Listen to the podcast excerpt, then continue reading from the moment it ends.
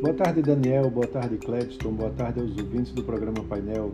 E vamos a mais uma semana econômica. A semana será curta, pois tem feriados aqui no Brasil na quarta-feira e nos Estados Unidos já na segunda. Mas não menos importante, né? as bolsas lá em Wall Street vão ficar fechadas na segunda-feira por conta do dia trabalho e na quarta-feira, 7 de setembro, não vai ter negociação na B3 né, por conta do feriado da independência e uma data que promete ser marcada por manifestações políticas. Mesmo com essas pausas, os próximos dias vão trazer indicadores importantes para a gente entender o que está acontecendo com o país. É, o principal dado sai na sexta-feira, que é o IPCA, referente ao mês de agosto, onde há uma expectativa para deflação novamente, né, a segunda consecutiva. Desta vez, o mercado fala em algo é, em torno de uma queda de 0,39%. Mas quando se olha o IPCA 15, a queda foi maior, de 0,7%. De todo jeito, o IPCA vai desacelerar dos 10,1% de julho para um patamar em torno de 8,5%, 8,7% no acumulado até agosto. É, os preços de combustíveis, eletricidade e comunicações devem apresentar deflação por conta da redução de impostos e os cortes feitos pela Petrobras em julho e agosto. É, considerando os preços definidos pelo mercado, a alimentação em casa deve desacelerar né, por conta do preço do leite, que arrefeceu, e o núcleo da inflação de serviços, como alimentação fora de casa e aluguéis deve se manter em patamar elevado, mas sem uma aceleração mais forte.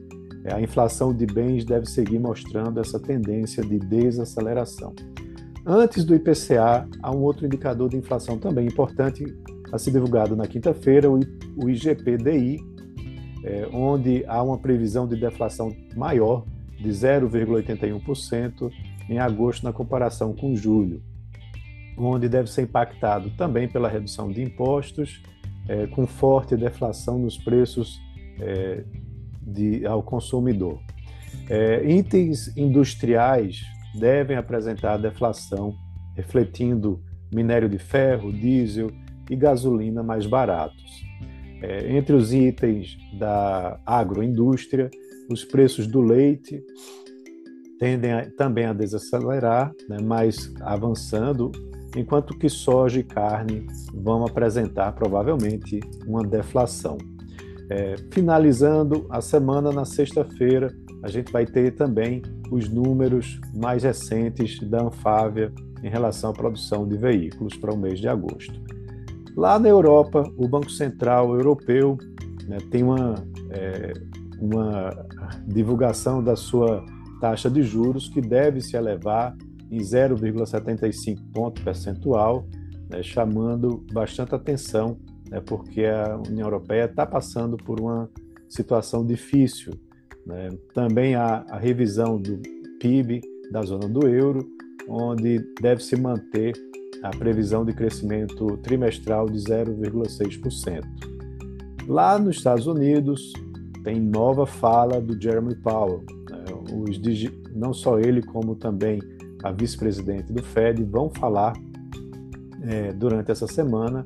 Na quinta-feira, o presidente do Fed vai participar de um evento onde vai fazer um discurso pela manhã, transmitido pela internet. E assim o mercado vai esperar né, um pronunciamento, um novo pronunciamento dele após o evento que aconteceu lá em Jackson Hole, né, onde ele é, disse que vai, disse na, no seu pronunciamento que vai manter né, a política é, de combate à inflação.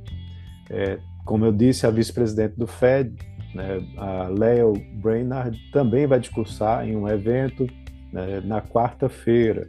Nesse mesmo dia sai o livro Bege, né, que mostra a atividade econômica dos distritos do Fed.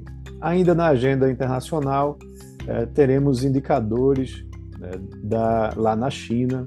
Novos lockdowns foram anunciados no país na última semana e os dados que vão ser divulgados prometem mostrar o quanto a economia do país ainda sente com essas medidas restritivas. Na quarta-feira sai a balança comercial chinesa, enquanto que na quinta serão divulgados os índices de preço ao produtor e ao consumidor. Então é isso. Um abraço a todos e tenham uma ótima semana.